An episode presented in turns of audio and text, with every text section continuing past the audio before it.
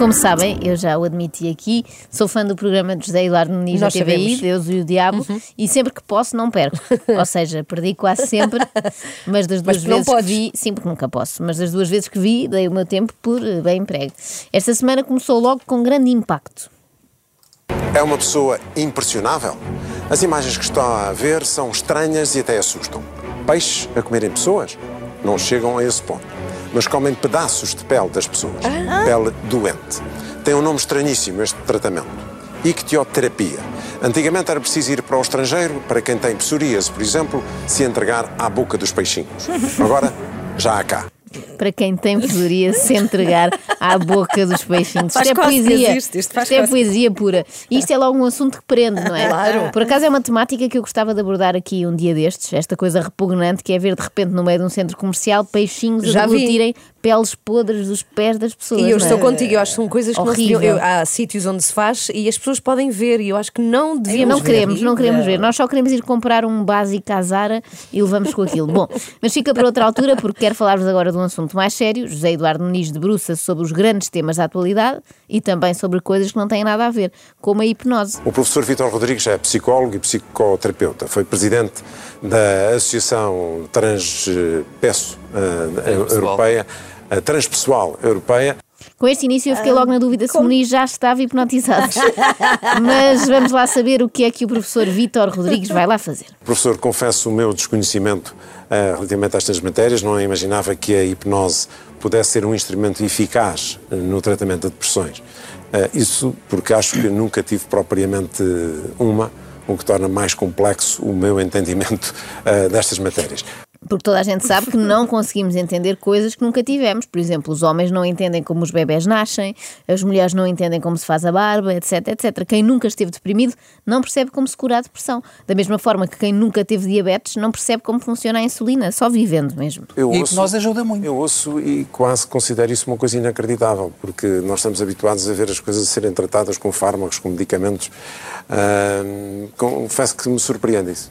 Repare, eh, até podemos fazer uma pequena experiência, se estiver disposto a isso, daqui a bocado, para vermos um bocadinho, desmistificar um Oh, pouco, oh, vermos Mas não, desde, na que não, prática desde, que não me clínica é que desde que não me aconteça nada, Desde que não Desde- me aconteça nada, diz Vamos- Muniz. vamos Mas embora. qual seria o seu receio? Que o hipnotizador o pusesse a fazer figuras ridículas? Claro. Eu não percebo a preocupação vinda de alguém que há uns anos fez de família Von Trapp na festa de Natal da TVI, com Manuela Moura Guedes e os filhos. Desta vez, mesmo que acabasse a cantar canções da música no coração, sempre tinha a desculpa de que estava hipnotizado, não é? Vamos a isso que o tempo urge. É um instrumento psicoterapêutico quanto tempo é que precioso isso? entre É que, nós não temos, é que nós não temos muito tempo no programa. Para uma pequena noção, 5 minutos. Então, se quer fazer, tem que ser já, porque depois não temos tempo. Então, podemos avançar para isso.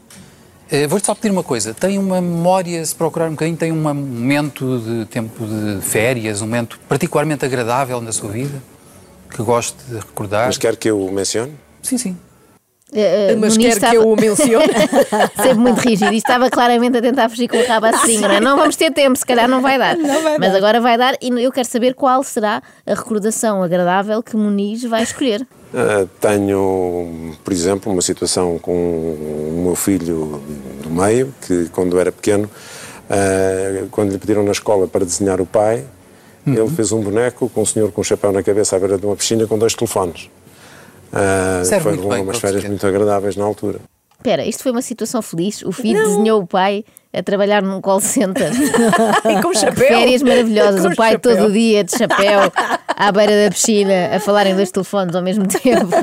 Mas o, que é, mas o que é que quer fazer? Diga-me lá. Uma pequena, uma pequena demonstração de como é que se pode brincar um bocado com a hipnose. Mas Repare, brincar com a hipnose clínica- ou, ou trabalhar com a hipnose? Brincar ou trabalhar? É mal. O mal, Muniz mal. continua muito tenso, não é? É, não é? Ele só está ali para coisas sérias, não está para brincar, não quer acabar, sei lá, a imitar uma galinha. Simplesmente desloco-me aí um pouco para o pé de Faça si. favor. Não me vai fazer nenhuma malandrice, espero. Não, eh, como eu digo, a taxa de sobrevivência é muito boa. Ai, boa resposta, boa resposta. Eu gosto que o professor goza com a fobia que José Eduardo Muniz claramente tem à hipnose. Eu nunca tinha visto ninguém tão nervoso com uma experiência destas, não é? Parece que vai tirar sangue ou ao dentista. Descontrai, Muniz. Só tens de fechar os olhos e fingir que foste de facto hipnotizado. É assim que funciona. O único esforço que tem de fazer é, é para não rir, enquanto houve indicações deste género. E se quiser associe a esta pequena recordação, a este momento tão agradável, uma cor. A cor, sem regras, é a cor que lhe apetece associar. Imagine que agora está a respirar essa cor, como se o ar viesse colorido. Quando respira esta cor, ela vem impregnada pelo sentimento e está a trazê-lo ao seu sistema nervoso, aprofundando ainda um pouco mais.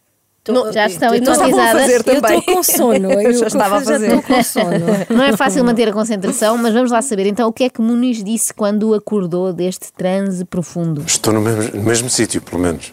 Exatamente. Claro que está no mesmo sítio. pelo Estava à menos. espera de quê? Abria os olhos e estava em Famalicão. Aquilo Era faz- bom, era. Não era? Olha para nós que temos ido de comboio para o Porto. Aquilo de fazer uma viagem no tempo era em sentido figurado, não é? Não iam de facto andar para trás. Sr. Professor, há uma Pois. coisa que eu, lhe, que eu lhe digo. Esta é uma excelente prática antes de algumas reuniões complicadas que eu costumo ter. Muito ob- Justamente. Muito obrigado por ter estado Já estou a imaginar José Eduardo Muniz na próxima reunião acerca das repetições do Inspector Max na TVI a dizer: Esperem, que antes de começar preciso meditar aqui um bocadinho. Acorde com a Joana, a Ana e a Carla. Às três da manhã. Na Renascença.